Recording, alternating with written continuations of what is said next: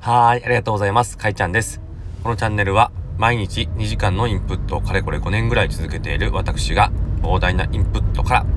えっ、ー、と、あなたの人生のためになる、ためになるというか、あなたが新しく輝いていくために必要な知識を配信していくチャンネルとなっております。はい、あの、冒頭の挨拶がまだ定着しておりません。神々ですが、取り直しはやりません。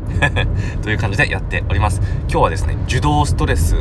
が激ヤバっていうテーマでお話ししようと思います。受動ストレスって聞いたことありますか？受動ストレスですね。だから、えっ、ー、と、受動的に、あの、何かに伴ってこう、受動、受け身でね、こう発生するストレスってのがあるらしいんですよね。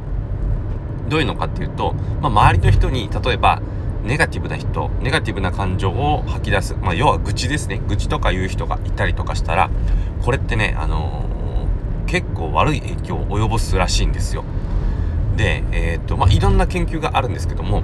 例えば脳の海馬ですね。脳の海馬のずっと愚痴とか聞き続けてた人、ネガティブな人と接し続けてた人の脳の海馬の活動が低下したっていう研究があったり。で、この海馬ってのは、記憶だとか、まあそういったものを司るとこなので、まあ、正直言ってしまうとですね、まあこの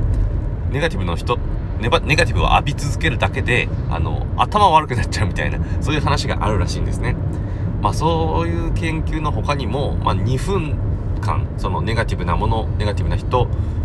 の映像を見せられるとかいうだけで脳波の活動がちょっと落ちちゃったりとか、まあやっぱりよろしくないことが起こるんですよ。だから要は、ネガティブなこう負のオーラみたいなのは感染する簡単に感染しちゃうんですねだから、まあ、もしもしあなたにそあなたの周りにねまあ、あなた自身がそういった人っていうことはまずない気がするんですけど、なんか僕の話とか聞いてくれる人はなんかこう明るくていい人たちばっかりだから、愚痴とかね、そういうのとは無縁な気がしてるんですけど、ま、もしあなたの周りに、えっ、ー、と、まあ、そうやって愚痴とかをこう、ま、まき散らすというかね、振りかざしてくるような人たちがいたら、まあ、できれば距離を取った方がいいかもしれないです。まあ、距離を取るってのも、まあ、かわいそうなことだから、距離を取ることができないのであれば、何かしらね、こう、うまいこと、愚痴